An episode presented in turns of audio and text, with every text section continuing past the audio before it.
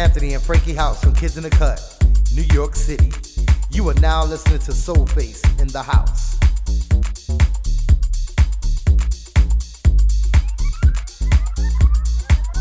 Yo, what's going on? This is Anthony and Frankie House from Kids in the Cut. You are now tuned in to Soulface in the house. Relax, check out the vibe.